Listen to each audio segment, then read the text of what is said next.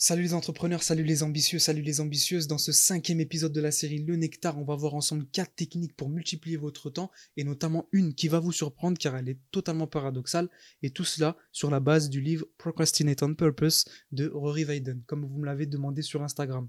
En bonus, on verra également un secret tiré des plus grands entrepreneurs qui vous aidera à réduire votre stress et à gagner énormément en sérénité. Let's go!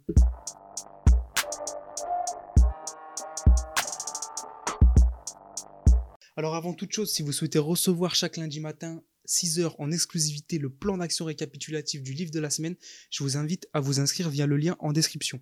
Également, je tenais à vous remercier car on est de plus en plus nombreux à suivre cette série. Sans plus tarder, on va aborder la première technique de cette vidéo. Alors, pour être plus productif, on a souvent tendance à penser qu'il faut en faire plus. Euh, on se dit que voilà, la productivité est égale à faire plus de choses. Donc on va avoir tendance parfois à rajouter des tâches juste pour avoir bonne conscience. Alors qu'en fait, c'est beaucoup plus nuancé que ça. La productivité, c'est avant tout une question d'efficacité, c'est-à-dire exécuter de manière optimale les tâches primordiales qui vont faire avancer votre business, ou vous-même dans votre vie personnelle si vous n'avez pas encore business, et supprimer sans pitié les tâches sans valeur ajoutée.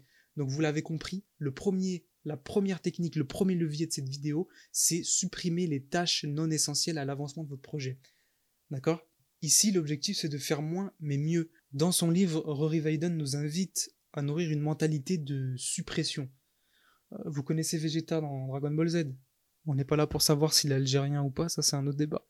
Il possède un capteur à l'œil gauche, d'accord? Quand il arrive sur Terre. Ce capteur, il lui permet d'évaluer la puissance de ses adversaires. Eh bien, imaginez que vous ayez ce capteur et qui vous indique les tâches à supprimer pour vous faire gagner du temps. D'accord? Vous avez ce capteur à l'œil gauche et en fait, à chaque fois qu'il y a une tâche qui est non essentielle dans votre activité, elle clignote rouge et elle fait ce bruit. Ok? Maintenant que vous avez l'image en tête, j'espère que vous allez supprimer les choses à supprimer. Et là, vous allez me dire, mais comment sait-on ce qu'on va supprimer? On peut pas juste arriver comme ça dans un environnement et dire, bah voilà, ça je supprime, ça je fais pas, ça je fais pas, ça je fais pas. Bah, c'est très simple posez-vous la question suivante. Cette tâche, cette activité est-elle primordiale pour atteindre mes objectifs? Première question. Deuxième question. Quelle est la valeur ajoutée de cette tâche dans l'ensemble de mon processus? D'accord? Si cette tâche est primordiale et vous apporte beaucoup de valeur ajoutée, alors vous gardez. Sinon, Kamehameha et on supprime. Sans pitié. Dites-moi en commentaire si vous avez identifié une tâche peu importante, mais chronophage, et que vous vous engagez à supprimer. Je suis toujours très content de vous lire. Gardez à l'esprit que le plus important, c'est pas de savoir combien de tâches vous avez fait dans la journée. Ce qui compte, c'est le nombre de tâches significatives que vous avez accomplies.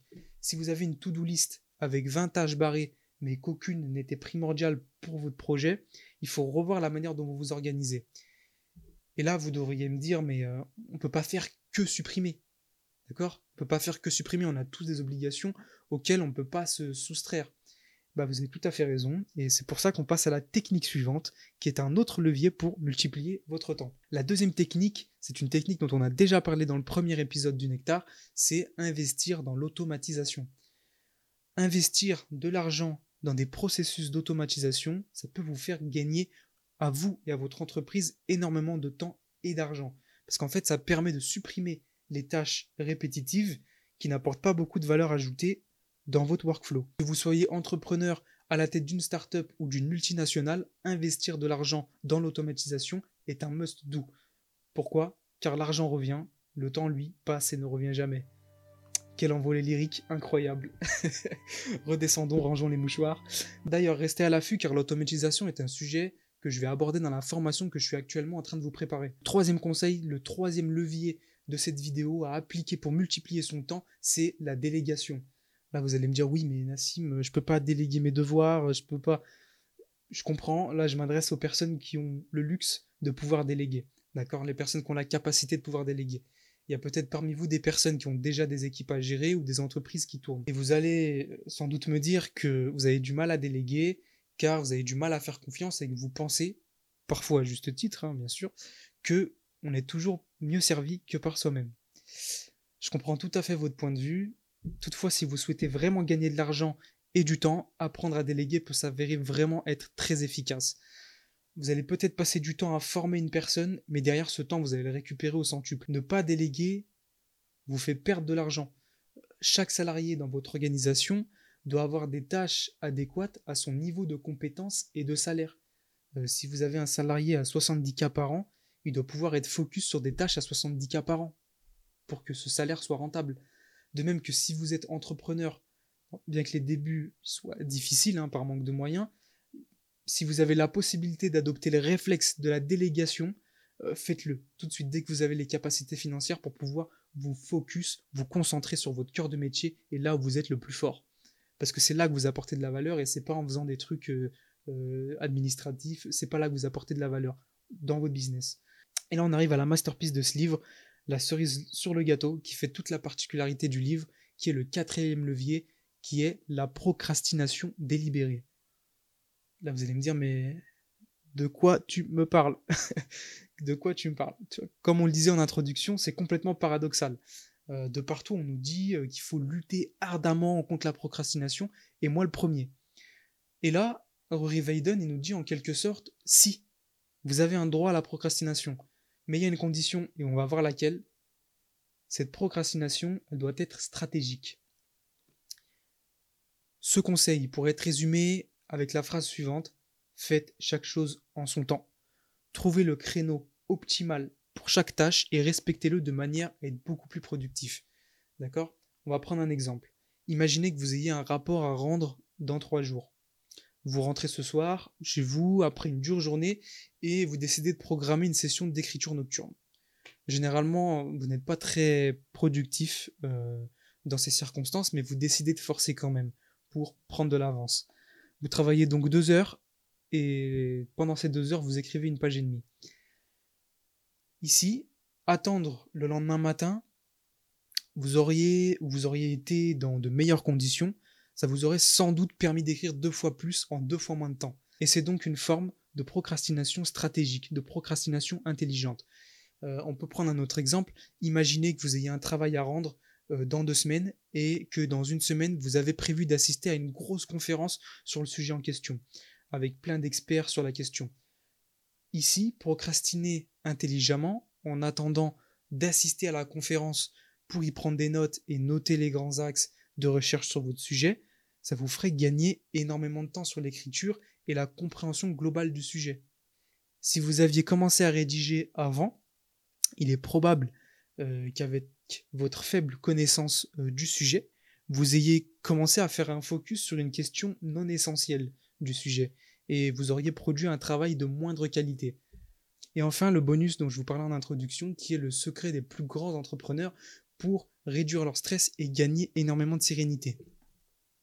Je ne sais pas si vous avez remarqué, mais dans notre société, il y a une forme de prestige euh, à montrer que on est sous l'eau, qu'on est busy, euh, à se plaindre d'avoir un emploi du temps chargé.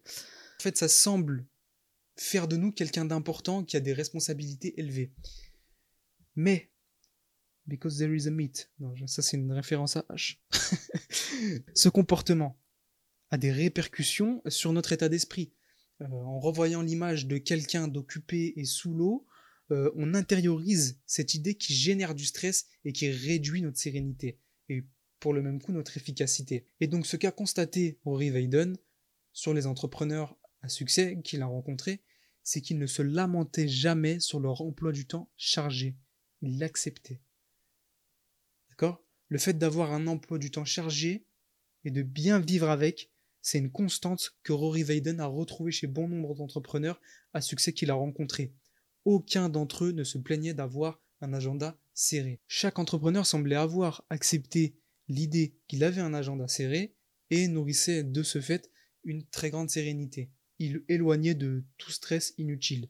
De même que si nous avons de l'ambition, vous comme moi, et des objectifs incroyables qui nous guident chaque jour, on a choisi consciemment d'avoir cet emploi du temps chargé. Personne ne nous a contraints à l'avoir. D'accord?